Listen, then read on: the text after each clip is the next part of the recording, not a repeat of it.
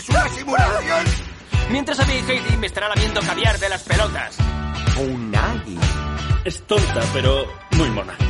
Puede que nos quiten la vida, pero jamás nos quitarán. ¡No más pollas! ¡Qué delicia oler napal por la mañana! Unagi. Pues bueno, estamos de nuevo aquí.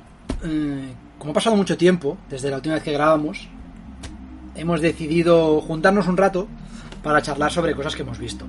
Aquí hacer un, un pequeño parón en el agosto. Eh, como siempre, vamos a recordar las redes sociales. Eh, tenemos Instagram, Tiroteo Gourmet, tenemos YouTube, canal Tiroteo Gourmet, y luego tenemos una- un correo al que podéis enviar lo que queráis. tiroteogourmet.gmail.com Y lógicamente estamos en iVoox. A mi lado, como. A mi lado virtual, mejor dicho, como Sí, ¿no? cada programa. Eh, Trolete, muy buenas. Muy buenas, ¿cómo estás, Interrobank?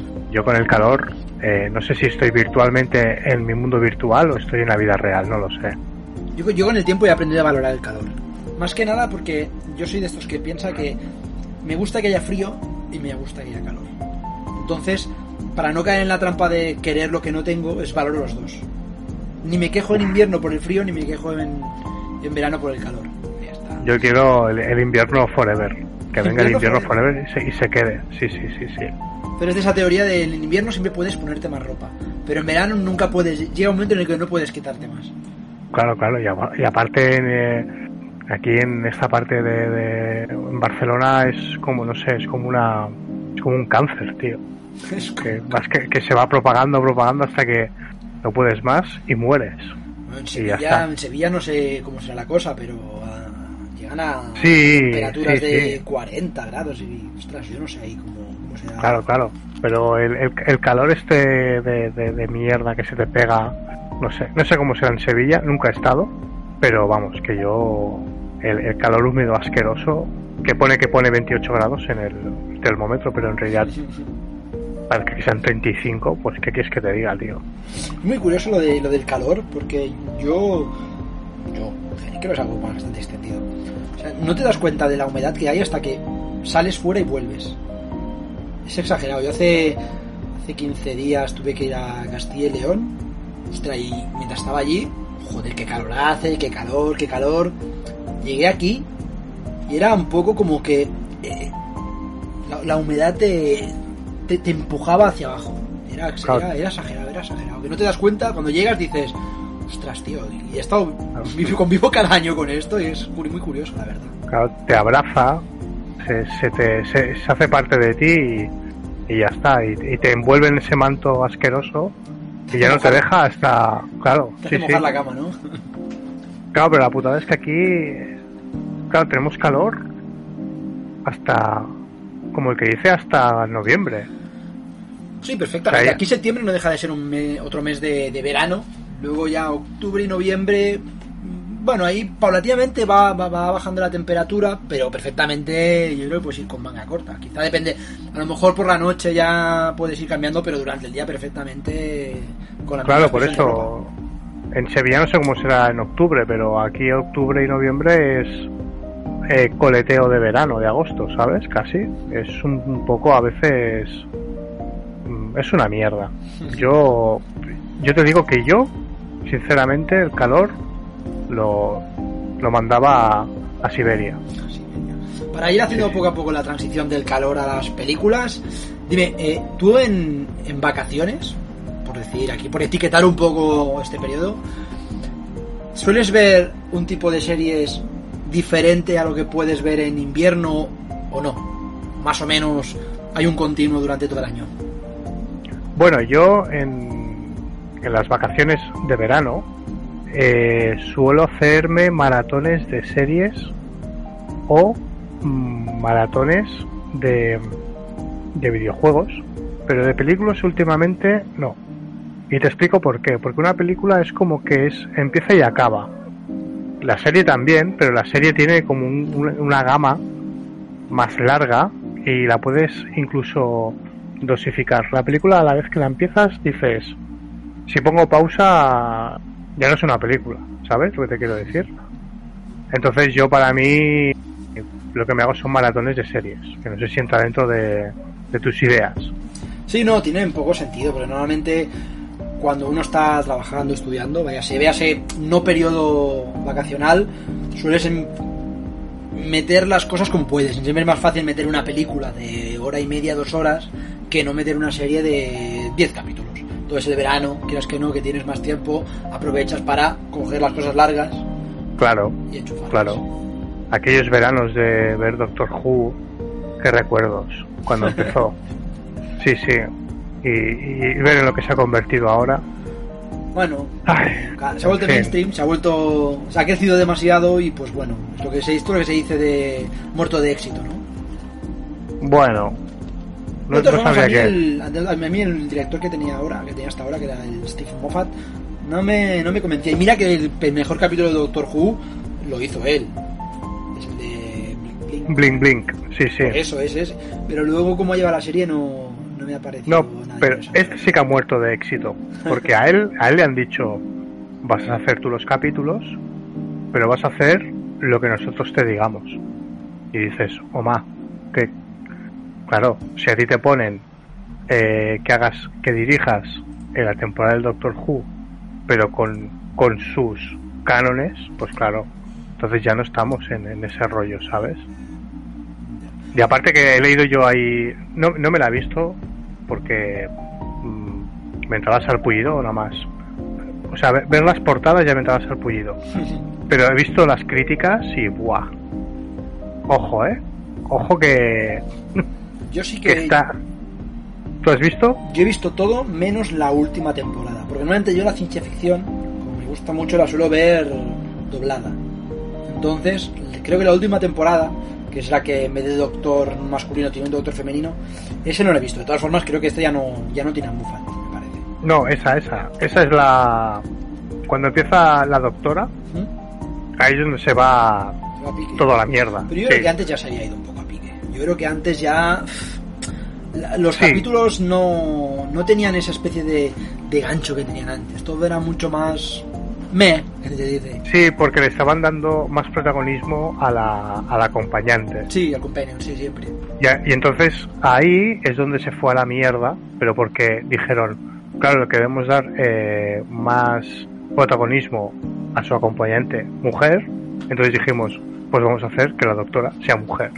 Bueno, entonces- eso no me parece mal. O sea, hasta este punto no me parece tan mal, porque por lo visto, según tengo entendido, lo que es el. El, el Docta, Docta no tiene género, por lo tanto, ¿por qué no una mujer? Eso está bien. Para mí, eso, para mí eso es otro tema.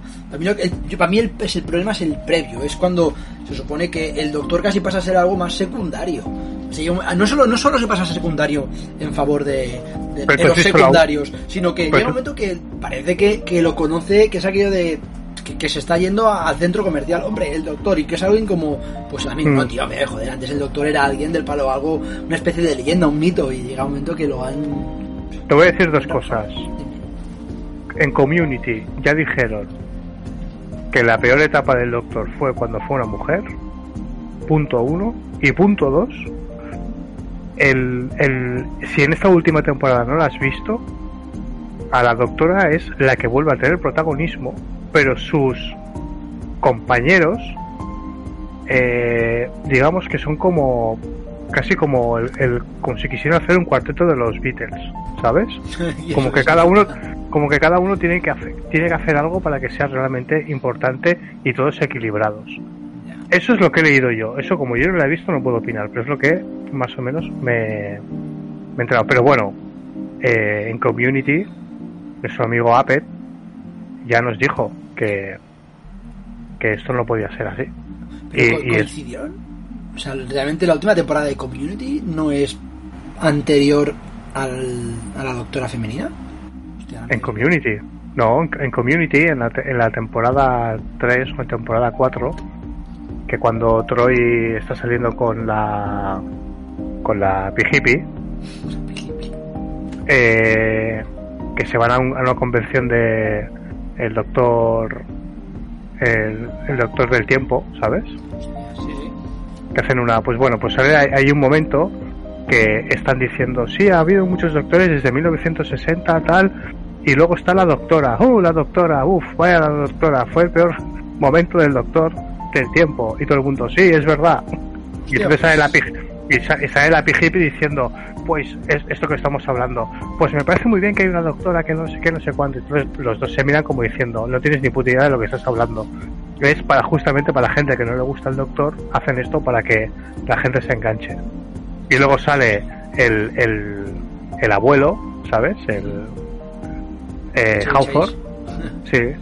Y entonces eh, quieren hacer el, el doctor americano.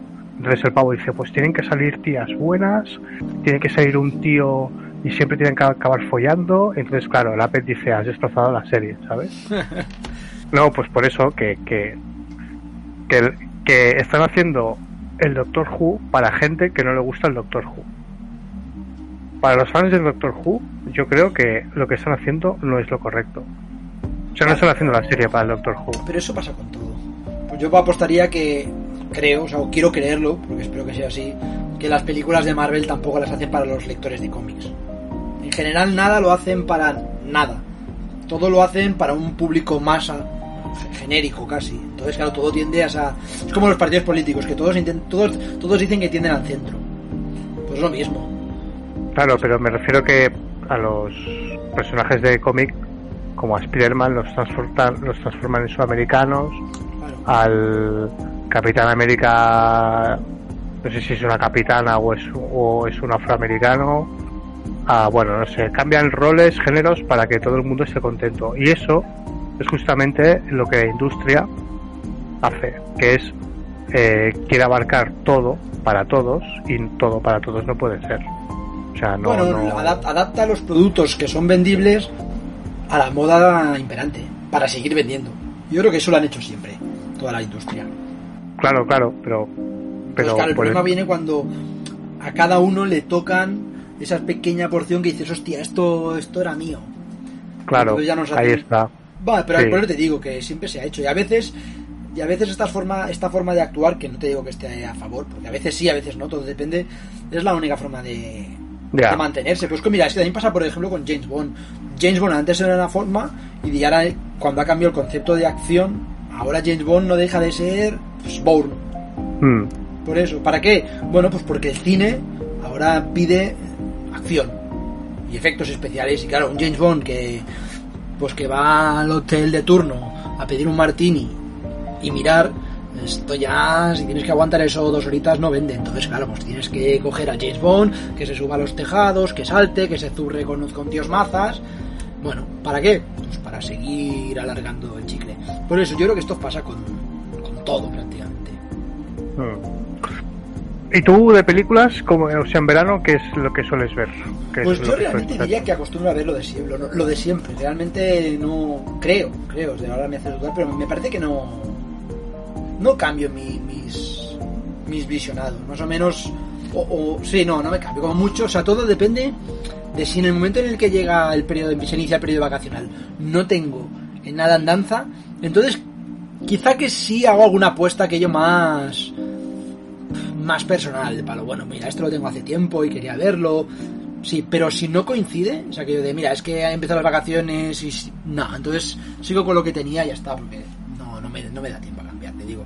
Lo que, lo que sí que a veces, eso sí, puedo llegar a coger alguna, alguna película típica que tengo en lista, pero el problema es que la, llega un momento que las películas que tengo en lista, cada vez hay más encima, más encima, más encima, y acaban acaban quedando en el abismo. Por ejemplo, tengo de hace, de, de hace años tengo The Wire y películas y series de estas.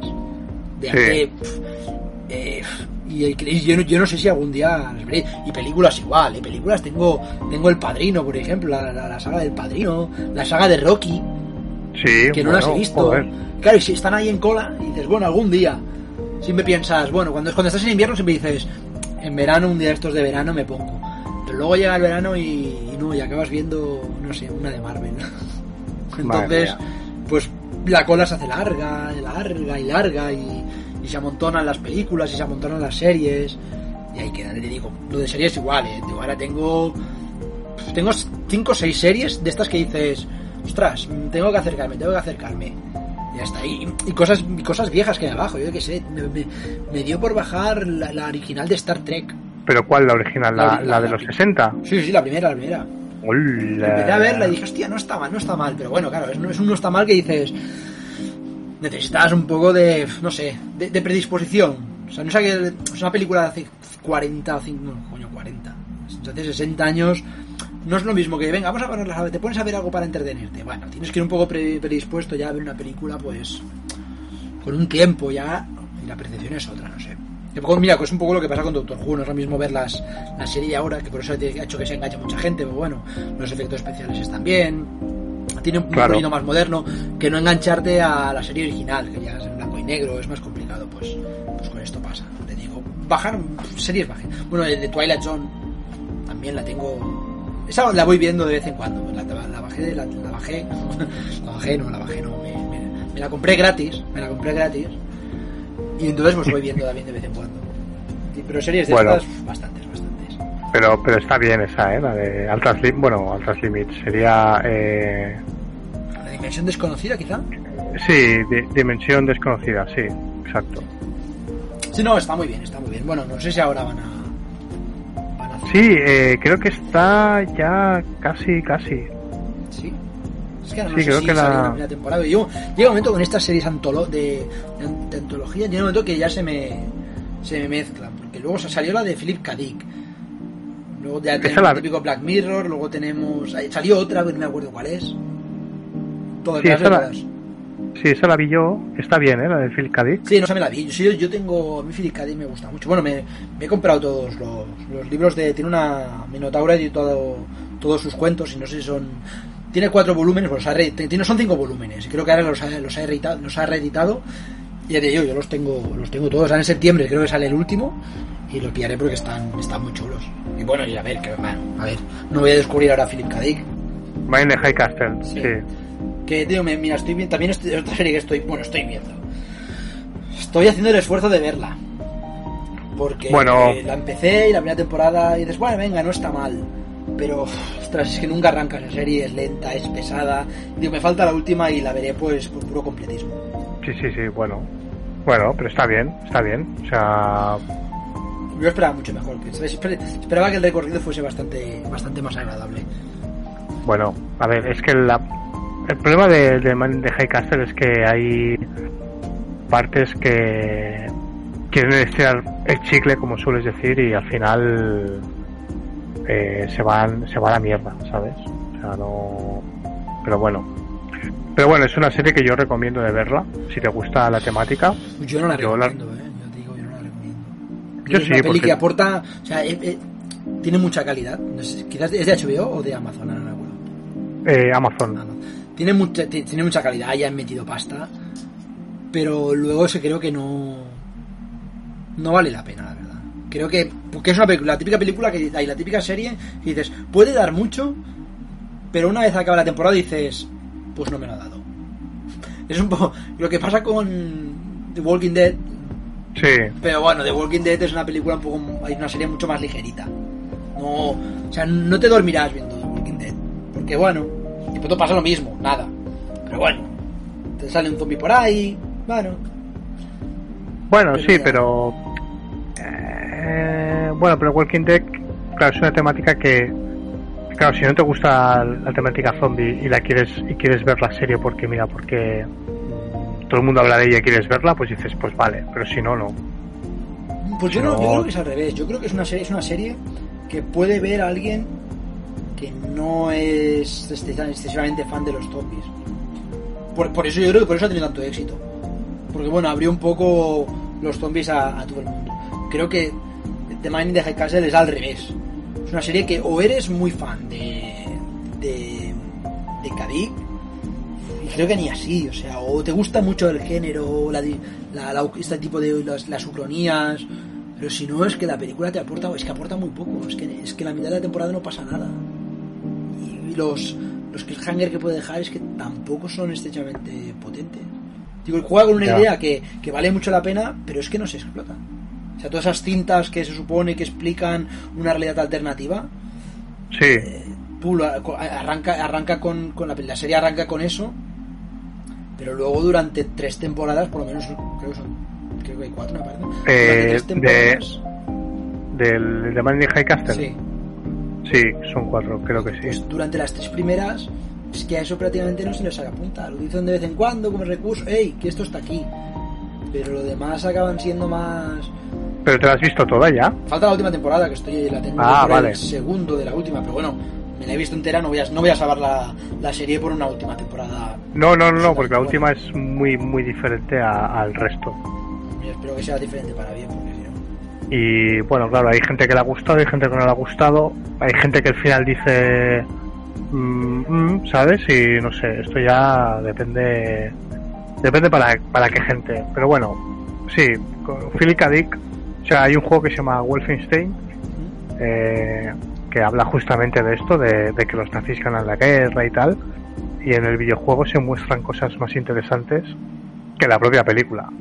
Pero bueno, eso eso en otro capítulo lo podemos hablar. Muy bien, pues ¿qué te parece si hablamos de algunas películas estas que tenemos por aquí para, no sé, para charlar un rato? Sí, eh, comenta cuáles son las que hemos traído para hablar. A ver, la lista es muy larga. Ya comentamos que esto aquí pueden caber spoilers para que nadie se siente Sí, traicionado. sí, claro. Pues claro, bueno, claro. a ver, tengo una lista aquí que entran, por ejemplo, The Bast of Night. Mira, ahora hablamos de, de Amazon, que es de Amazon. El Ángel. Exterminador. eh, Golpe en la Pequeña China. Atastra. El Vagón de la Muerte. Y luego, pues si queremos aquí recuperar alguna, pues algún extra por ahí, ahí por si, por si nos da por, por sacar más punta. Vamos con la primera. Pues venga, vamos. Pues bueno, eh, tenemos The Bast of Night. El director es Andrew Patterson y en el reparto tenemos a Sierra McCormick y a Jake eh, Horowitz. En la Mm. sinopsis nos dice que esto se sucede en Nuevo México, Estados Unidos, y tenemos dos, dos trabajadores de una radio local, un operador de radio y un pinchadiscos, descubren en la década de los años 50 una frecuencia que podría cambiar su vida y la de la, y la, de la humanidad para siempre. A ver, eh, de esta película se ha escrito mucho. Se ha escrito mucho porque es uno de estos, de estos Sí, eh, boom. Sí, Hubo, es, es del 2019, Diez- ¿vale? Sí, posiblemente. sí. Sí, 2019. Y es lo que dices tú. Un boom, eh, Amazon la puso y todo el mundo que no cagaba con Bass of Night. A partir de aquí, sigue, sigue. Sí, pues bueno, a ver. eh, el, la- el tono de la película tiene un punto indie. Los planos, los efectos de luz.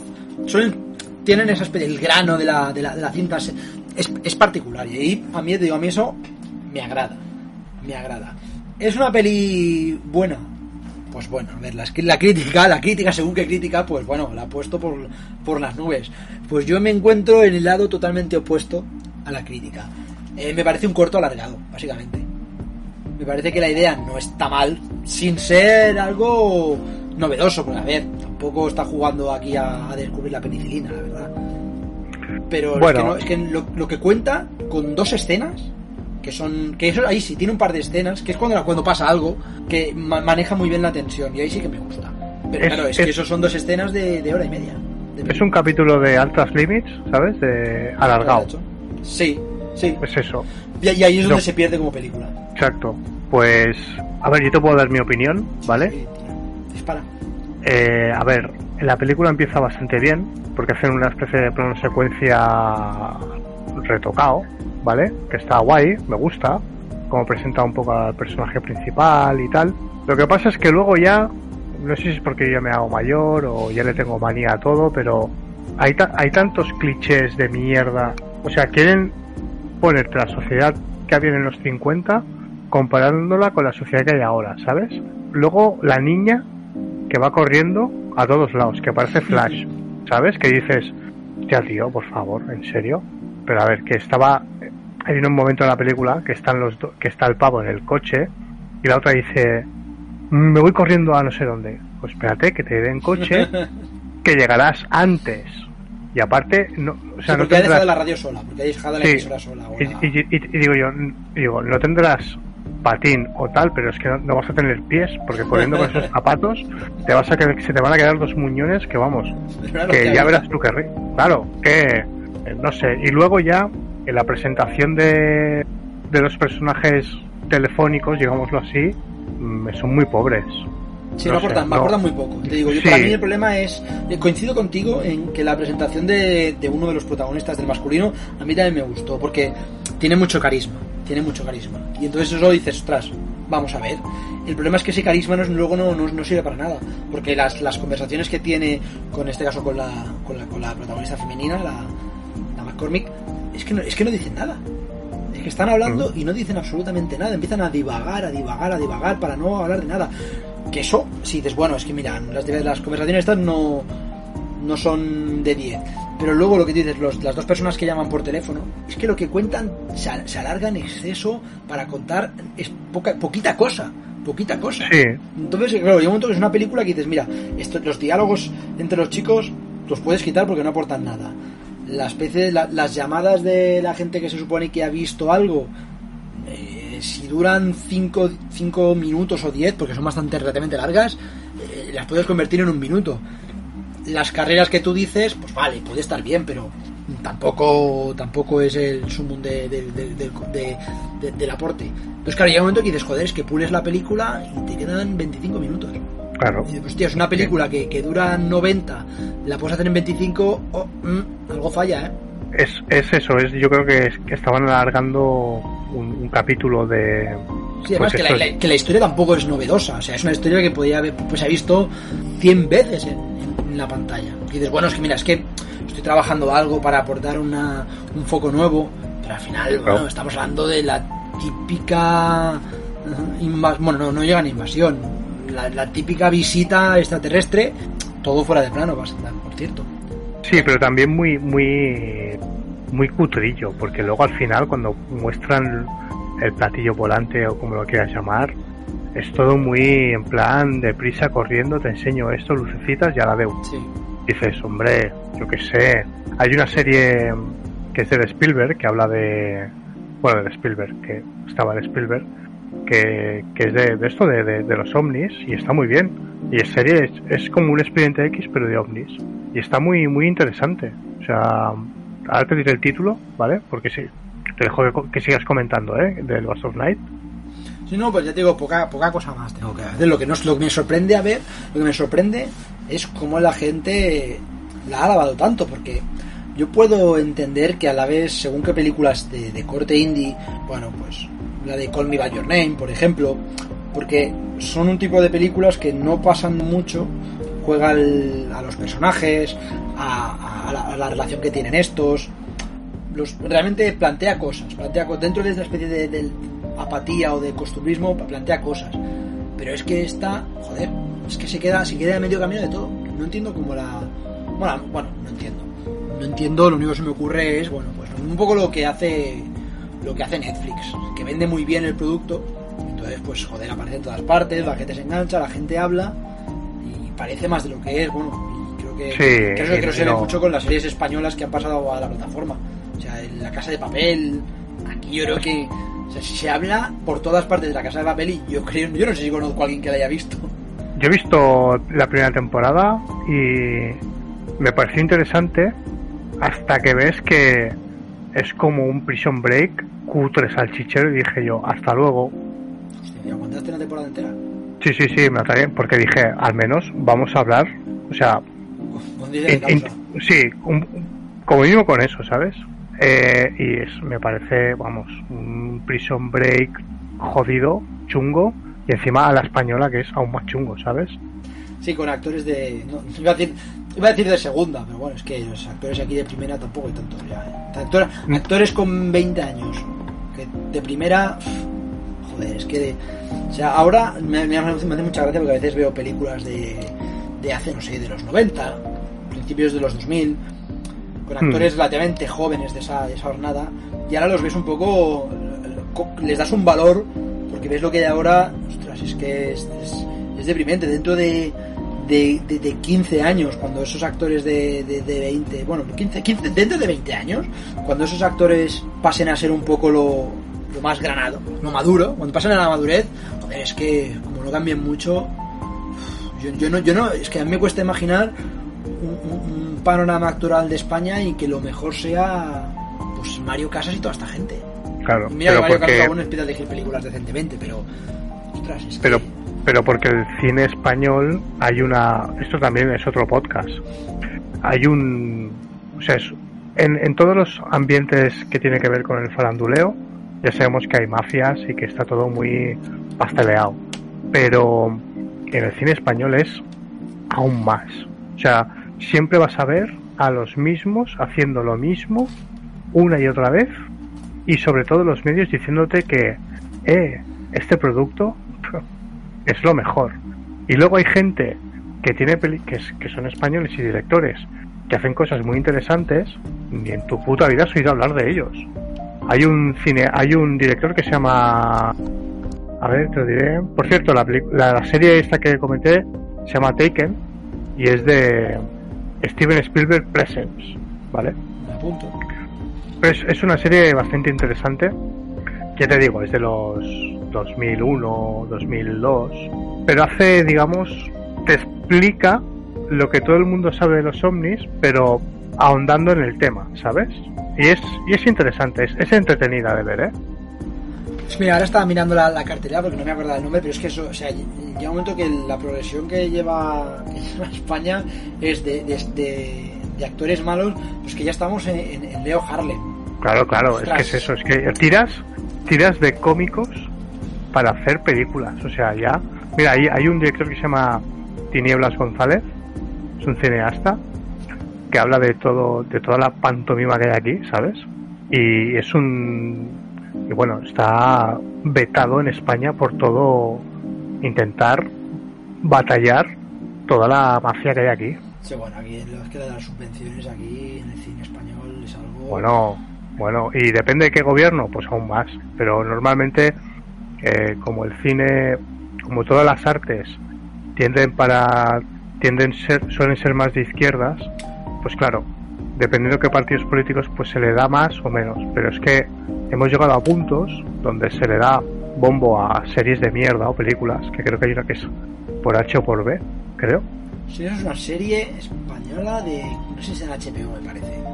Sí, que tú me dirás, estamos en el 2020, pasado 2021, y seguimos con la misma mierda. Pero vamos a poner a dos quillacas, una que es gorda y otra que es, no sé si es lesbiana o no lo sé, y a un maricón. Y dices, a ver, tío, o sea, llevamos desde, desde, desde, yo diré, desde este, desde el, el director este que siempre sacaba Antonio Banderas, Almodóvar. Almodóvar, llevamos con Almodóvar con lo mismo, tío. Bueno, pero Almodóvar se ha convertido en su señal de identidad. pero es un sello de identidad que nos lo han querido vender, pero en sí este pavo ¿qué hace? Pero bueno, te lo han querido vender, te han venido a vender eso como cualquier cosa que hayas comprado. Cualquier cosa que hayas comprado, Claro, pero- te la han querido pero- vender. Pero Telefónica nos la quieren vender y está ahí, ¿vale? Pero coño, hay más cosas, ¿no? Pero- Vale. Pero esto es como Pues lo que antes de Walking Dead. Walking Dead ha explotado. ¿Por qué? Porque la industria la ha dado por vendértela. Pero coño, pero que, pero que, a ver, aquí en España era o Alfredo Landa, Almodóvar o qué más había. Ya está, no había nada más. O sea, así, Hombre, uy, no, hombre, no, aquí tenías, a ver, aquí, por aquí has tenido películas muy cojonudas. Tú tienes un tesis, Ah. como Menábar, por ejemplo. ah, pero ¿cuántas, ¿cuántas películas como esas se han vuelto a hacer? Ninguna. Claro, que- porque que- ahora la industria lo que hace es decirte qué es lo que tienes y qué es lo que no tienes que hacer. Bueno, a ver, sí, no. Te digo, yo es que ahí no quiero pillarme los dedos, pero yo puedo entender que a alguien con poca carrera, que dé pelotazo y con poca carrera le diga lo que tiene que hacer. Pero yo creo que alguien con, como Amenábar a día de hoy, joder, ya. ¿Pero qué hace, qué hace Amenábar? ¿Tú has visto las últimas películas de Sí, Amenábar? sí, no, me parecen, más, muy, me parecen muy flojas. Pero no creo que Amenábar vengan a le diga, haz esto. Me extraña. No, no, no, no, no es que digan haz esto. Le dicen, si haces esto tendrás éxito. Y que tenga esto, esto y esto. Sí, es, es seguir, es seguir estar en la rueda. Es como el Día de la Bestia. El Día de la Bestia, eh, que es de... pa, pa, pa, es del 95 de Alex de la Iglesia, ¿vale? Alex de la Iglesia sigue haciendo películas un poco controvertidas. Eh, si no recuerdo mal, la última, no sé si viste una de las últimas, que sale mm, eh, que sale Franco, que le, que le petan la cabeza, le disparan, le apuñalan. La última que vi fue, me parece que Perfectos Desconocidos, que creo que hablamos de ella en el primer programa, me parece. Sí, correcto, sí, sí. Pues Pero antes de, antes de eso hicieron otra, ¿No fue el bar? Eh, antes? el bar, sí, no, no, pero hay otra, que es- hablan de la guerra civil, un poco así, tal y cual, que al final de la peli salen en, en los en el Valle de los Caídos, ¿sabes? Que se llama eh, eh, eh, Balada Triste de Trompeta. Ah, vale, del circo. Sí, pero claro, que no tiene mucho circo. Bueno, es que Pero- quizá no, yo no la he visto, sí que hay payasos. Vale, sí, pero. Balada Triste de Tompera es una película que es muy controvertida y claro, a lo mejor la peña no le da el bombo que... ¿Sabes lo que te quiero decir? Porque es una película bastante... Joder, dices, la tío. Sale Franco, la lían, se cagan en lo más sagrado de casi todo, ¿sabes? Es muy... No la he visto, pero por lo que he podido leer, no es una gran. Digo, No, yo- no, no, no, no. O sea, yo digo, nada, no. pero, eh, eh, España ha tenido, tiene películas buenas, tienes a, tienes a directores, tienes a Berlanga. Uno que me gusta alguna cosa que ha hecho, todo y que es muy regular, Nacho Vigalondo.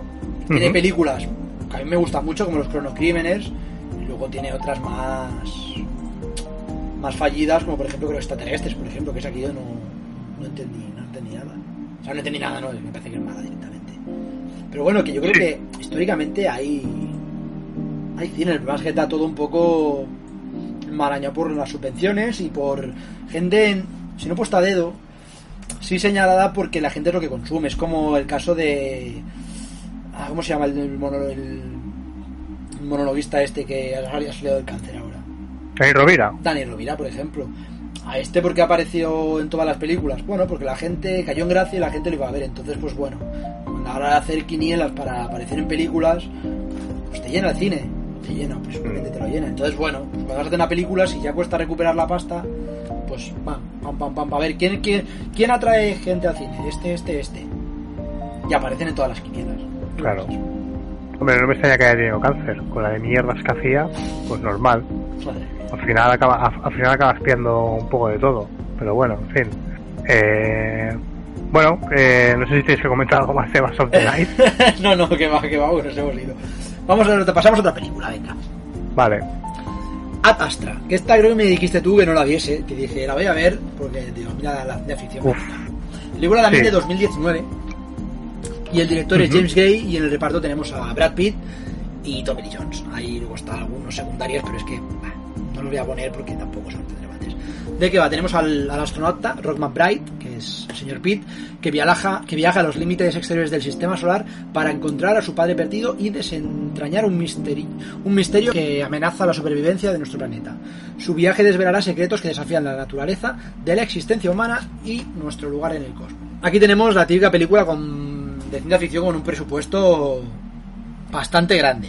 Sí, sí. Y, pues bueno, técnicamente creo que pocas cosas se le pueden echar en cara. Efectos especiales, pues, bueno, pues de puta madre. Y hasta y ahí se acaba la película. Ahí está. Ahí se acaba la película. Ahí está. Bueno, y Brad Pitt. Sí, bueno, y Brad Pitt, pero bueno, de Brad que tiene, Pitt pone y- cara de. pone cara de nada y ya está. Es un poco Guerra Mundial Z, que también pone cara de nada. Pero vale, Sí. pero bueno, no, no, en este caso la cara de Brad Pitt ni suma ni resta. Es ahí azúcar que se dice. Sí, sí. ¿Qué le pasa a la película?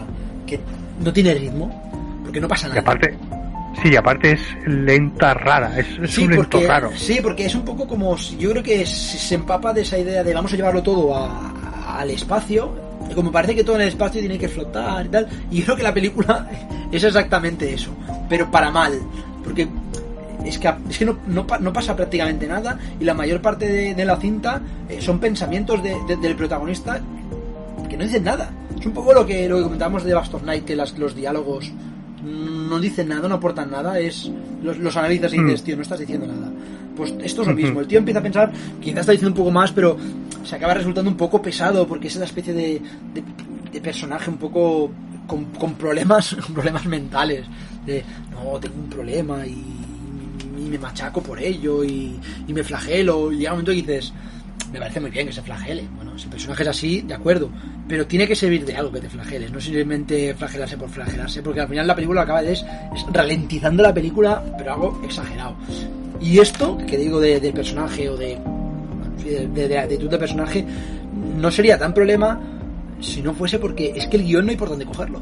Claro, claro. Porque aquí seguro Es que, que- tienes mucho que decir. No, sí. Bueno, yo te pongo en situación. Yo venía de un mal sabor de boca con, con esta del Nolan, la del espacio, la Interstellar, ¿vale? Em, con un mal sabor de boca porque tenía cosas que me gustaban mucho, pero luego me ponen un robot que parece de Lego y ahí yo ya ahí mm, mm, no sé, em- empiezo como a sacar espuma por la boca, ¿vale? Y luego ya que la película de Interestelar acabe siendo, bueno, es igual. Tenía mal sabor de boca. Y digo, vale, Adastra.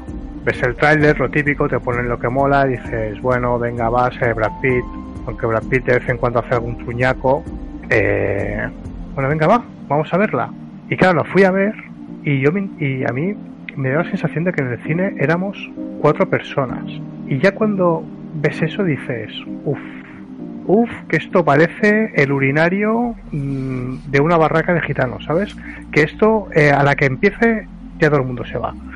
Porque tiene como momentos de la película, al principio sobre todo, que no sé, no sé a ti cómo te, cómo, cómo te entró, ¿no? Pero a mí la película era como, era como si estuvieses, como si estuviese puesta como una especie como de carrito dispensador, ¿sabes?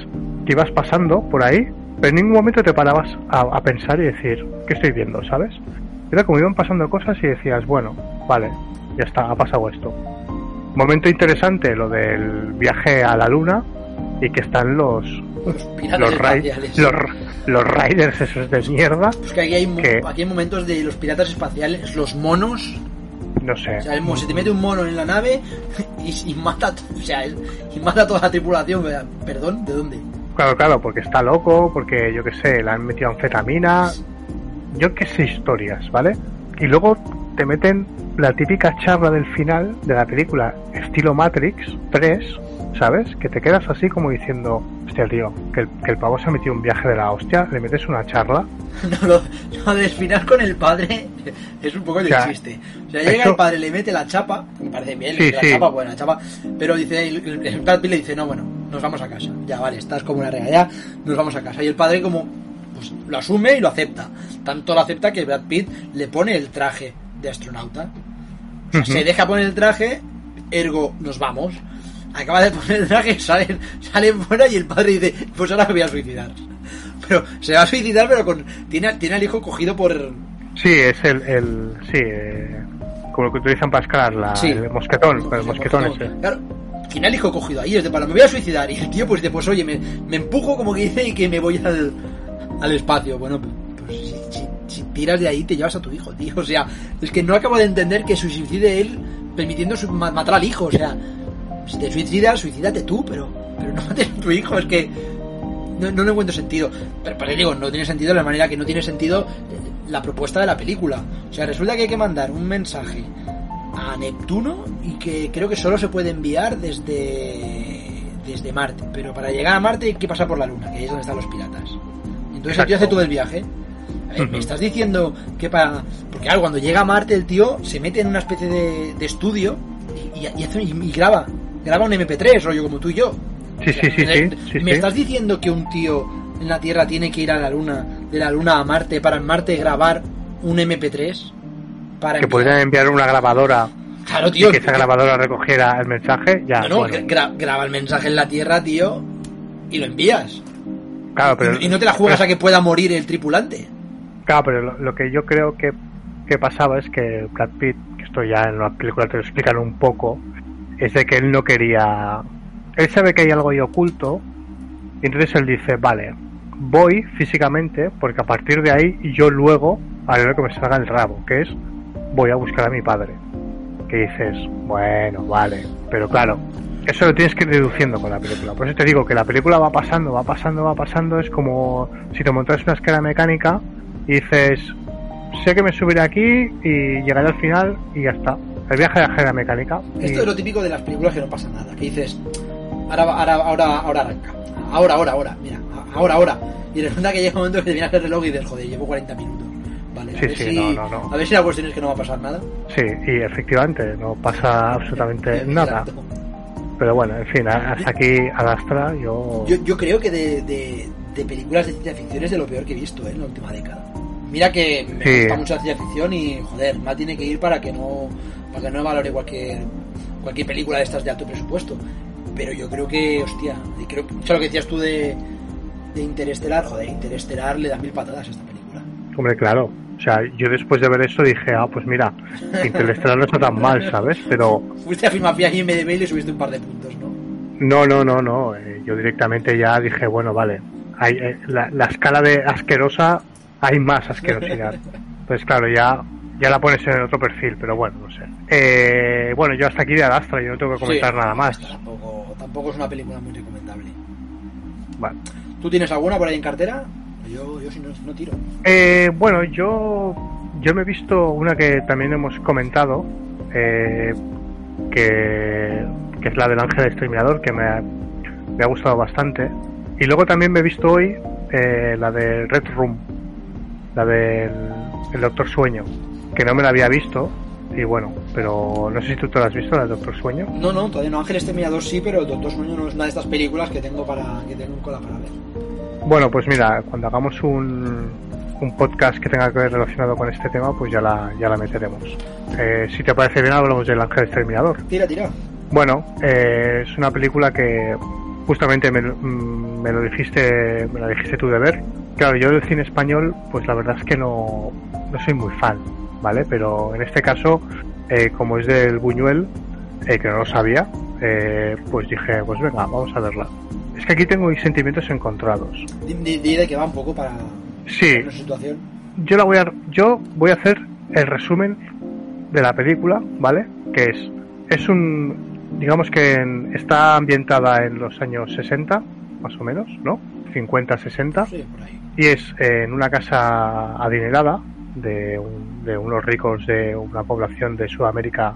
No, no te sabría decir de dónde son, de México creo que es, eh, que montan un- cenas y entonces eh, una noche, pues bueno, eh, después de, un, de una sala de, op- de un concierto de ópera, pues van y hacen una cena con toda la jet set del, del barrio, digámoslo así. Y cuando acaba la cena, pues bueno, se hace un poco el resupa, ¿no? Que sería el café y puros. Y de repente, pues la gente como que se queda a dormir en, en una habitación. Y al día siguiente, pues se ve que nadie puede salir de esa habitación. Es como que se quedan atrapados.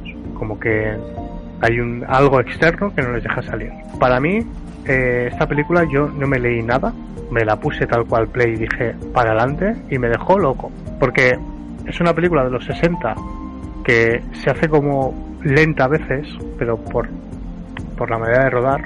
Pero la idea está muy bien, o sea, a mí me gustó mucho. Me recuerda un poco a, a esta del hoyo, ¿sabes? Mira, otra película que también la tengo para mí, la de- película de este verano, que también dijo este verano, tengo que verla este verano. Esa sí que tengo ganas de verla. Pues eh, me recordó un poco a este rollo del hoyo, ¿no? De que todos somos clasistas, pero dentro de los clasistas hay clases, ¿sabes? Y, y bueno, eh, obviamente la película pues va avanzando y claro, la gente no sale y se va acabando el agua, la comida, todo, ¿sabes? Eh, y tienen que sobrevivir como pueden. Y la verdad que es muy recomendable de ver. A mí me gusta que, o sea, lo que tiene es que tiene una idea de partida que es muy potente. Luego, Claro, eso, luego la película tiene un punto surrealista, estamos hablando de Buñuel, pero bueno, que hay que entrar ahí, ahí sí que hay que entrar, y tienes que aceptar las reglas. Si, si aceptas las reglas, pues joder, la película sorprende mucho. Y mm, en paralelo, más allá de que tenga elementos simbólicos, como puede ser el oso, las ovejas, que luego uno le da, le, le da sentido, pues eso, el rebaño, un poco cómo se convierten en animales, esa, esa, esa, esa relación entre cómo están las, entre cómo se mueven las ovejas todas en rebaño, todas juntas, y cómo están moviéndose los, los encerrados. Eh, tiene una crítica importante al ser humano y que parte un poco de por eso utiliza la nobleza pues se supone que la nobleza es la gente que siempre mantiene las formas Ujú. bien vestida con dinero sin problemas pero cuando realmente la cosa cambia todos acaban quitándose ahí los higadillos y si hay que matar a alguien pues lo matamos y Sí, un poco esa, claro, esa- es- esa crítica Claro, es eh, creo que hay uno de los el propietario de la casa, el, señor el sí, que este siempre intenta mantener la, la postura, la compostura, ¿sabes? Intenta recordar quiénes son, todo. Entonces, eh, claro, ves que el resto va cayendo como moscas. Entonces, mm, bueno, tienen un hay un choque ahí cultural que es eh, bueno, un choque cultural, un cho- un choque clasista, ¿no? Que está el el, el, el niño pijo que siempre se lo dan todo, ¿sabes? Sí, porque además luego hay Eh, infidelidades, creo. Sí, Entonces juegan también con eso de. no- ya no solo eh, os quitáis, os, os mordéis al cuello si, si hace falta, sino que de luego también no sois tan limpios. Vuestra, vuestra moral también es un poco puesta en duda. Ya te digo, creo que esto podría extrapolarse también a las clases sociales más bajas, creo. Aquí no, aquí, aquí las elimina un poco porque al final de la, de la película todo lo que es el servicio se va, o sea, lo deja un poco al margen, pero yo creo que también critica un poco a, a todo a, to- a todo bicho viviente porque fuera de la, de la casa que de la manera que nadie puede salir de esa habitación nadie puede entrar en la casa pero alrededor se monta una especie de circo donde vienen va, pues, los niños con los lobos se monta un poco show que te digo a mí me da a entender que es una película súper actual porque vamos sobre todo o sea mm, esta, esta película o lo que, lo que planteaba ahora de se, van, a, van a entre- unos entre otros eh, mm, podríamos ver las noticias y cómo está ahora el país hostia hay muchos paralelismos eh. Es Sí, una sí, película sí. muy moderna No, no, no, por, por supuesto, es bastante moderna y tiene, digamos, un, un- o sea, muy avanzada su época, creo yo. Hay un momento de la película que, se enzarzan un tío y una, bueno, un señor y una, y una señora y le dice el señor, dice, ¿por qué es usted una señorita? Si no, y la tía le hace bim bam, le mete dos hostias, ¿sabes? Le dice, toma, toma por culo. Y eso está muy bien, porque, coño, que los 60 digan eso, pues también, también te tengo que decir una cosa, que México, o sea, si eso está ambientado en México en los 60, podemos ver cómo ha cambiado México, ¿eh? Todas formas es una película que se, se ideó para, para ser rodada en Londres pero al final se fue, se fue a Latinoamérica eso sí, también tengo que decirte que yo creo que a veces, que no me parece que lo has dejado tú caer un poco, le falta un poquito de punch a veces. Sí. Un poco sí, sí. esa película a veces cae en una especie de. No sé, a lo mejor tampoco ayuda a lo mejor el, el blanco y negro, pero bueno, eso ya es una Pero eh, eso me hace pensar una especie de que podría llevarse una actualización, una segunda parte, por ejemplo, para, tal como acaba la película, Sí. que podría dejarla en una segunda parte. Digo, Bueno, pero yo creo que en las películas de aquella época lo de la segunda parte no no, no, no se concebían.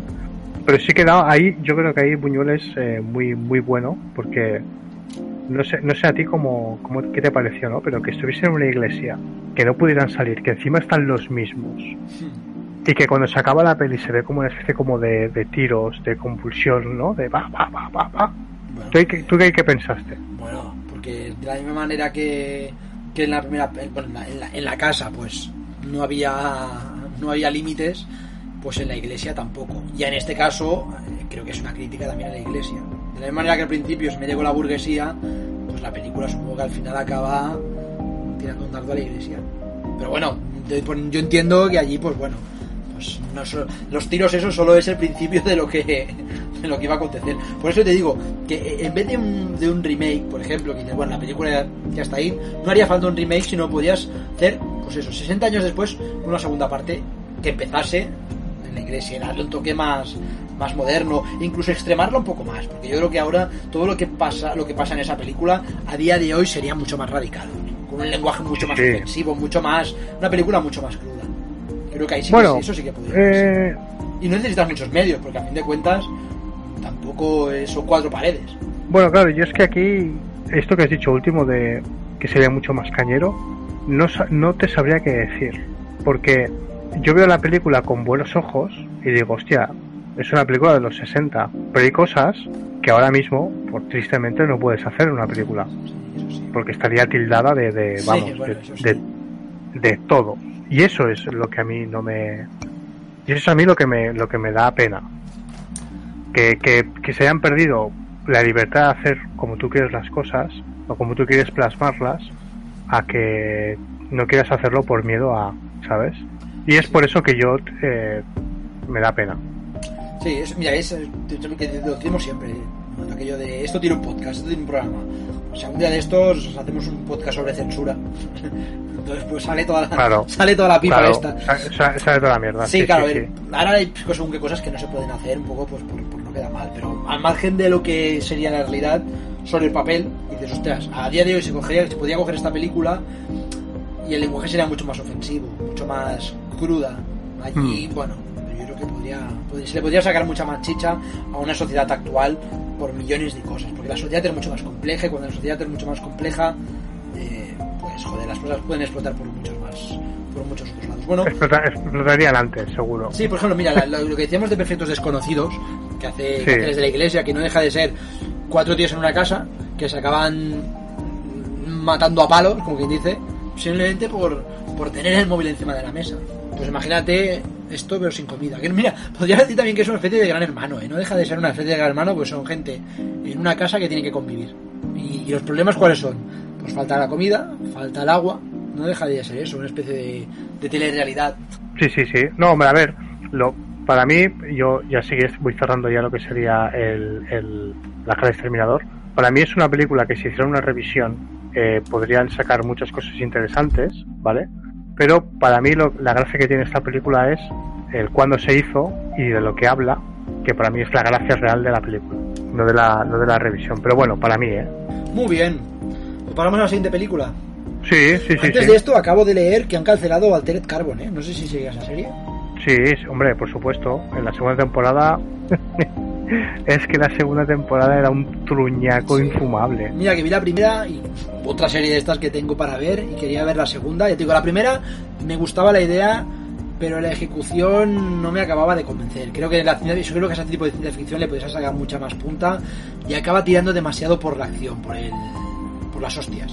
Cuando es una película que creo que o la- la- el mundo que propone daba muchísimo más juego. Mira, te digo, la segunda temporada quería verla y ahora la acabaré de ver, porque mira, me, me- me cuesta mucho ver ver series que están canceladas, pero esta, esta sí que le daré una oportunidad un poco, pues bueno, casi por completismo y bueno, la ciencia ficción siempre te deja ideas curiosas. Sí, bueno, Altered Carbon tiene una serie de, ¿qué le diré? de anime que está muy bien, que yo os la recomiendo, que es mucho mejor que la segunda temporada.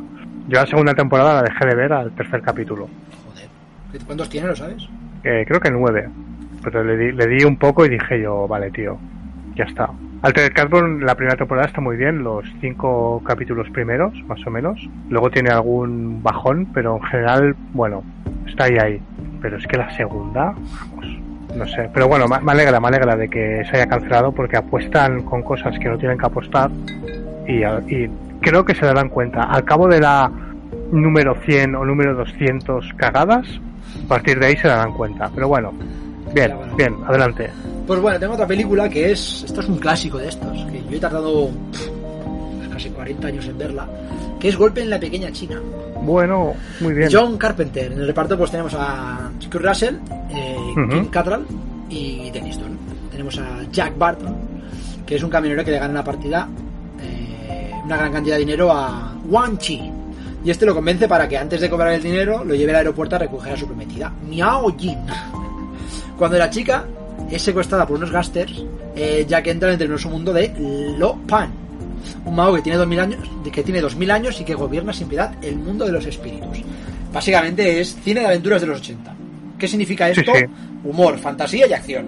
Porque pocas, Sí, más o menos, todas se rigen por el mismo patrón. Sí, sí, sí. Lo que falta ahora mismo en esta generación. Falta, yo es que no sé si no sé si falta, pero sí falta, desde luego. Pero yo no sé si tendría éxito ahora este tipo de películas. Yo creo que viven mucho de, de la nostalgia y de, de lo que fueron. Pero yo creo que este tipo de películas a día de hoy no tendrían éxito. Por eso a veces es Sí, mejor que lo sí, si Stranger Things quiere parecerse a un golpe en la pequeña China, No. es porque hace falta. No, el problema Stranger es, Things el problema es, en. Stranger Things Hombre. sería más un Goonies. sí, pero Stranger Things que quería ser un Goonies y no, se acercó ni, ni a la milésima parte. Luego quería ser un no sé qué mierda, si la última temporada quiere ser como un golpe de la pequeña China. Y en realidad lo que acaba siendo, pues es eso, es un sucedáneo de nada. Pero yo creo que a la gente tú le pones golpe, porque es que la gente no la, o sea, lo- los jóvenes no conocen eh, las películas de los 80, porque las tendrían vetadas. Seguramente sus padres o mucha gente les dirían, no, no veas eso, que, que hacen insultos a, que a la mujer la tienen ahí atada. Y dices, pero tú has visto la película, es un normal. Esta película realmente no, no tiene nada de eso. Yo creo que realmente es una parodia de, de ese cine de acción muy Indiana Jones. Claro, pero por ejemplo dirían, no, pero es que la comunidad china, ya está con la comunidad china, o no sé qué. Claro, son mierdas así que dices, parar un momento y ver la película, cojones. Que aquí hay un momento de la película muy buena, que es cuando se beben el, el brebaje, que están en el ascensor, ¿sabes? Y todos diciendo, se miran como diciendo, "Jeje, sí, sí, vamos a partir la pala, ¿eh? Sí, sí, sí, ¿sabes o no? Pues ahora no caigo, la verdad. Sí, hay un, hay un momento cuando están con el mago, brujo, bueno, mago, el chino, que les da un- una especie como de, de vigorizante, ¿sabes? Antes de ir a, a por lo pan. Claro. Y todo se pone ahí, sí, sí, como machotes, está ahí, eh, eh. Vale. Me hace mucha gracia, ¿sabes? No, no, tiene, la idea tiene, la película tiene ideas que están muy bien. Básicamente la que tiene mucha gracia el protagonista, que es una especie de héroe sin ser héroe. Claro. Pero ya- ya el look que lleva, que yo no es lo del look, tengo dudas de no sé si es que es un look que ya es muy de los 80 o es una parodia en sí. No, es look de los 80, es como Flash Gordon. Eh, que no sé si has visto Flash Gordon. Bueno, pues Flash Gordon es una película también. Eh, no sé si tendrán un par de años por arriba o por abajo. Que justamente el señor, eh, o sea que en el golpe de la pequeña China lleva Flash Gordon en la camiseta. Ah, vale. Entonces sí, porque el look también es mucho. O sea, no solo el look, el- la camiseta, sino también va con camiseta de estas de tirantes. Sí, exacto. Vale. Sí, sí, Por sí. eso, bueno, a lo mejor está paro- paro- parodiando a Flash Gordon, ¿no? Bueno, ¿Es homenaje Puede o ser, parodia? ¿eh? Sí, sí, es pues- que no está la frontera. sí, o sea, el pavo lleva, lleva la camiseta de, de- Si tú vieras Flash Gordon, Sí, lo tengo aquí en capturas ahora que lo tengo delante. es- exceptuando el dibujito de la camiseta, es como la de Flash Gordon. Tú ves, coges Flash Gordon, pones de los 80 y la camiseta es, eh, pues, Imperio. casi igual. Sí. Tiene esa connotación, ¿no? De al principio de la peli de Flash Gordon sale con la camiseta así blanca y tal, ¿sabes? Y bueno, es un, es un rollo así. No, pero, la Pero película bueno. está, está guay porque tiene un ritmo que es, que es, que es muy rápido, que eso sí que se echa en, en falta, porque eso también le pasa mucho a las películas de, de Indiana Jones, por ejemplo, muy de la época, que tiene un ritmo constante, constante, constante, constante, constante, y de mira, a diferencia de lo que decíamos antes de, de Adastra, que vas viendo que pasa el tiempo, pasa el tiempo y no pasa nada, en, en esto también hay un punto de esos, pero pasando muchas cosas. De, va pasando el tiempo, pasando el tiempo, y de un momento dices, joder, es que han pasado un montón de cosas. Pero todas pasan de forma tan orgánica que no, no notas ese, esa especie de, cambios, de mira, ahora pasa esto, y ahora pasa esto, y ahora pasa esto. No, es como todo fluye, no, es que se entra aquí, luego entra aquí, pa- parece como, no sé, como un tobogán, ¿sabes? Que, que no notas los giros, simplemente estás bajando.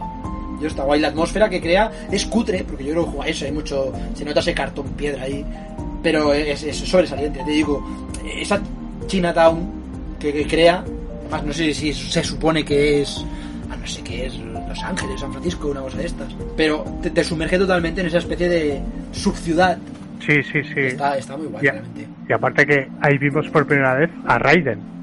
vale, sí, bueno, podría Que, es, que eso el- la gente morda como, hola Raiden, tío, Raiden. Claro, eso luego lo vimos en el, en, en- cuando salió Mortal Kombat. Pues que dijimos, hostia, Raiden, no sé qué. Que, sean, que se que justamente en este personaje de, eh, se, se basaron los de Mortal Kombat, en este personaje de aquí. Y es, y es muy, no sé, es muy chulo. Yo esta película me acuerdo que la vi, que la vi en Navidades, en Reyes, que la alquilaron, la dejaron en la casa y dije yo, guau, no sé qué coño me habéis regalado, pero esto es lo mejor. No tiene mucho encanto, la verdad. Sí, no, sal- salen muchas cosas de que luego tomaron los videojuegos, como por ejemplo la, la cabeza esa de ojo gigante, ¿sabes? ¿Mm? Eh, eso luego en Doom, el bicho, no sé, ¿tú llegaste a jugar al Doom? No, no, que va, yo, yo llegué tarde, yo llegué tarde todos los videojuegos. Vale, pues hay un bicho que es como ese. Entonces eh, tomaron referencia y tal. Y bueno, está, está bien, está bien. Muy bien, muy bien. Pues me alegro que la hayas visto. Sí, sí, no, te digo, es una película. Tengo este, tengo otra también en cartera para ver, que es la. Es como, es como su hermana gemela, que es, no sé es Rescate en Los Ángeles, quizá. Ah, sí, sí, sí, es poco hombre. de la época, creo que del mismo, del mismo actor. Snake, Snake, que, pues. de ahí viene Metal Gear, Ah, sí. de Snake, Sí, correcto. porque se parece, además, los dos protagonistas, la, la melena esa. Sí, sí, sí, sí, sí. Sí O se- sea, sí el, el, el este, ¿cómo se llama? El. Kojima, el Kojima, eh, era muy fan de Carl Russell y le gustaba mucho la película de esta de eh, Rescate en LA. Ah, Y entonces eh, Snake le gustó mucho ese nombre y por eso le puso a Snake, Snake. Solid Snake. Ah, pues mira. Sí, sí, sí, sí. Y también hay una segunda parte que para mí está, bueno, reguleras, pero se deja ver también. Pero la primera es muy buena. ¿Que Rescate de Nueva York, quizá? No, la primera es de Nueva York y la otra es en Los Ángeles. Ah, pues. Y La, la buena es la de. La primera, la de Nueva York. Ah, vale. Mira, pues mira, me debo ver las dos poco para. Sí, bueno, la segunda, bueno, uf, Bueno, ver la primera y Eh. la segunda ya por completismo. sí, la, pero la segunda tiene gracia porque si te has visto la primera, pues tiene toques ahí y dices, ah, mira, ¿sabes? Pero está muy bien, está muy bien, la verdad. Me alegro, me alegro que te vayas actualizando poco a poco. Me actualizo con películas viejas, ¿no? Sí, hombre, claro. el hombre cultura, tío. Pues bueno, vamos a por la última película. Vale. Pues bueno, es El Vagón de la Muerte, de 2008. Y el director es Ryuhei Kitamura. Y en el reparto tenemos a Bradley Cooper, a Vinnie Jones y luego ya en un segundo plano Brooke Shields. ¿De qué va? Pues tenemos al fotógrafo, fotógrafo Leon Kaufman que inicia un trabajo sobre la parte más oscura del ser humano y para ello comienza a seguir los pasos de un asesino en serie llamado Maho Ghani, quien en el tren eh, descuartiza a sus víctimas que viajan por la noche. Básicamente es una película de género. Eso sí, arranca como una especie de thriller y al final hay gore. Y un gore que bastante interesante porque no, yo creo que no escatima, no sé cómo, tampoco son, tampoco es una persona que haya consumido mu- mucho gore, no sé si tú le, seguro que tú le has dado más. Mm. A mí Sí, me ha parecido no, que de palo, si tiene que dar, el tío va con un martillo, pum, martillo en la cabeza. Pum, Mm, ¿qué Esto es, una, esto es una película para introducirte a las películas gore. O sea, es una película que, que te adentra sin llegar a decir Dios basta, pero con el punto justo para decir si te ha gustado esto, entonces eh, déjame que te enseñe la trascienda, ¿sabes? Eso, eso está bien. Sí, sí, sí, sí. Digo, A mí eh, la sí. Dispara, tira, tira, tira. No, que a mí la película me, me- En su día me la vi. A ver, es, es mala la película, ¿vale? Pero bueno, tiene encanto. Tiene algunas cosillas así que dices, bueno, mira. Y sobre todo ver a Bradley Cooper, antes de que fuera Bradley Cooper, pues está bien. O sea, a mí más que Bradley Cooper me, me parece interesante Vinnie Jones, porque yo creo que este tío donde sale siempre cumple con creces, tío. Aquí da un miedo Claro. que te cagas. Claro, sí, sí. y eso sí, que solo sí. sabe es, es él, es él con un traje y apenas dice cuatro palabras. Pero, Claro. joder, que es el único punto. Que, le, que le- el único pero que puedo poner en la película. La resolución que entre los dos personajes. No sé si acabo de creérmela yo. Porque tú crees que a hostias Bradley Cooper puede con Vinnie Jones. Ahí está, yo es lo que pienso. Al final, uno acaba ocupando el lugar del otro, pero a mí me Mm. parece un poco forzado. Porque yo creo que, hostia, el Vinnie Jones ese, joder, es que tiene Sí, que partir unas hostias que vamos. Está medio enfermo, ya se va a morir y tal. Y meten a Bradley Cooper que no le pega una mierda ese papel. Porque Dema- dices, demasiado guapito, eres- demasiado. Le pega, el de eres- le pega el de fotógrafo, pero poco más. Claro, tú eres fotógrafo, que no- ya está. O sea, lo único que disparas es una cámara, no hagas nada más, ya está, ¿sabes? Oye, mira Spiderman. Fotógrafo y pero- joder, madre mía, pero, paredes. pero antes antes era Spiderman antes, antes que fotógrafo. Bueno, pero claro, y a lo mejor Claro. este antes de ser. A lo mejor este Sí, antes de ser era fotógrafo era. verde de... ¿Quién nada, sabe? hombre. Sí, nada, nada, mierda. Eso sí, también quiero, no, no quiero pasar la película sin destacar el ese final que donde la película deja de ser, ¿cómo decirlo? Deja lo terrenal para irse a mundos paralelos. Sí, bueno... eh, Eso me parece un poco brusco. La idea no me parece mala, la verdad, pero creo que pasa demasiado rápido. Desde los últimos 10 minutos dices, no, no, es que la película no, la- no- no iba de esto, es que, ah, aquí hay, aquí está el, diablo o diablos y para que no bajen aquí nos alimentamos. ¿Cómo- sí, son como, cómo- es cómo? como de vampiros. Pero todo súper rápido, es de para eso te lo dicen los últimos 10 minutos. Dices, Claro, ostras, claro. desarrollalo un poquito, no sé, déjame Ah, pistas, pero supongo que Sí. poco... Esta película yo siempre la confundía con Creep. No sé si te suena, Creep. Suena, me suena, pero no lo he visto. Bueno, pues es, digamos que es un poquito más cutrilla, pero más interesante. Creep, ¿vale? Púntatela. Es del 2004, ¿eh? Y esta, esta es del Bradley Cooper del 2008. Y siempre digo, hostia, vale, el vagón de tal es Creep. Pues no. Y esta, la de Creep es un poquillo más oscura. Y aparte el director es Christopher Smith. O sea, que ha hecho cosas así un poco rarunas, ¿sabes? Pero bueno. Eh, pero bueno, hablando de la de mm, El vagón de la muerte, eh, es lo que dices tú, que lo interesante que es decir, hostia, hay como unos vampiros aquí, pasa así de rápido y a la tomar por culo, ¿sabes? Sí, sí. Estás todo el rato con, con el punto thriller y realmente lo que Mm. oculta, o sea, el misterio, joder, merece mucho más desarrollo que no una explicación de un tío cinco minutos antes de acabar la película. Claro. También hay situaciones muy absurdas, que luego ya te hueles el pan tostado, lo de la detective. No sé, no sé, es una película que. A esta sí que podrían hacer una, una reversión buena, ¿sabes? Podrían reversionarla guay.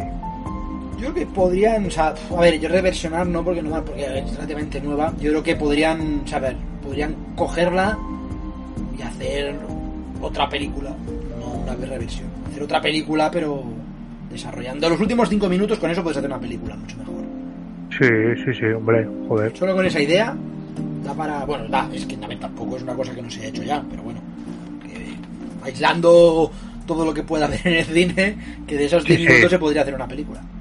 Correcto, correcto. Pues bueno, Pues, pues, creo bueno. que tengo más películas. Solo te diré que en estos momentos ando con. ando por el tercer capítulo de, de la serie Watchmen. Tengo miedo yo de ver. ¿Cómo, qué? ¿Me recomiendas? ¿No? ¿Sí? A ver, es HBO. De ahí con eso creo que es HBO, me parece. Con buen presupuesto. ¿La recomiendo? Ostras, todavía me encuentro muy verde. Porque los dos primeros capítulos tienen un tono muy formal, muy tranquilo. Tampoco pasa excesivamente mucho, pero interesante. Y en el tercero, la flor se ha abierto bastante y ya tiene un poco de chicha. Un, introduce a algún personaje, Lori Blake, que es una especie de. Creo que es de la policía anti. No sé cómo lo llaman. Antihéroes o Sí, anticapas. sí, algo una cosa así. Pero que ella lo fue, creo que ella, creo que el personaje que hace es de la serie original de Watchmen. O sea, creo que en la película Ah. sale.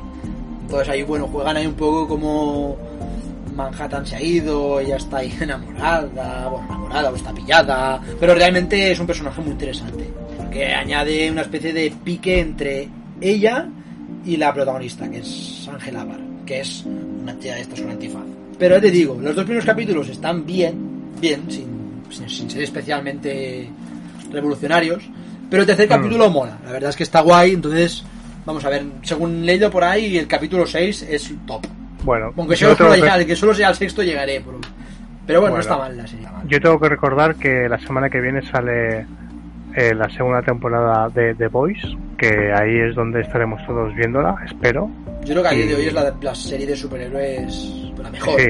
Porque digo, Sí. yo me he visto todas las series de superhéroes más o menos y ya me, me parecen todas un bluff. O sea, desde, desde Daredevil, que no digo que tampoco sean malas, pero no, no, no, no, no, no cunden, no cunden. Pero desde Daredevil a The Umbrella Academy a Teen Titans, o sea, todas son un poco para pegarse un tiro, la verdad. Sí, Umbrella, Umbre- Umbrella Academy, la segunda temporada, eh, me empezó a gustar más que la primera, pero acabó siendo igual de mierda. Y dije yo, hostia puta, tío. A mí se me parece que todas son lo mismo, todas son dramas. O sea, creo que no hay ninguna. The Voice en parte sí, pero que. ¿Sabes lo que decías antes de Golpe en la, Pe- de Golpe en la Pequeña China? Que ya no se Mm. hacen películas como esa. Pues Mm. pasa lo mismo con series que tendrían que ser de aventuras y no lo son. Claro, Eh, todas las series de superhéroes tendrían que acercarse a la aventura y en vez de acercarse a la aventura se acercan al drama. Y claro, imagínate los superhéroes estos, la mayoría, todos tienen problemas con el padre, problemas con la madre, problemas con No. su existencia y están Pero todo bueno en plan de- Brad Pitt en, de- Ad- claro. en Adastra. Claro, exacto. Lo bueno de The Voice es que son los malos y ya está. Y ahí ya está. No hay problemas. Y va, Claro. y, va, y va por faena, es de palo. Si hay que matar a alguien, pues lo mata. Pues se mata, toma por Sí, culo, y si hombre. hay que y si tienen que reventarle los sesos pues los revientas y si hay que hacer cualquier cosa que no se puede hacer pues se hace yo creo que de ahí viene el éxito que ha tenido que es Exacto. todo vale es, es irreverente y aparte de eso pues tira de, de personajes conocidos pues no todos no dejan de ser trasuntos de otros, de, de- de otros superhéroes está pues eso está Superman está Wonder Woman y en tiras que no son reconocibles también Sí, sí, sí, sí, claro, hombre.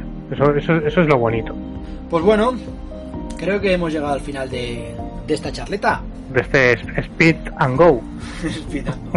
Pues nada, pues, solo recordar que seguimos en Instagram, usuario Tiroteo Gourmet, estamos en YouTube, canal Tiroteo Gourmet, y en iBox como Tiroteo Gourmet. Y si queréis enviar cualquier cosa, pues tenemos un correo habilitado que es tiroteogourmet.gmail.com. Escribirnos y decirnos qué os parece toda esta, toda esta charla. Pues bueno, Trolete, nos vemos a la próxima. Perfecto. Pues Pues, que tengas buen día. A ver cosas. Sí, sí, a, a- a saco. Hasta la próxima. Hasta la próxima.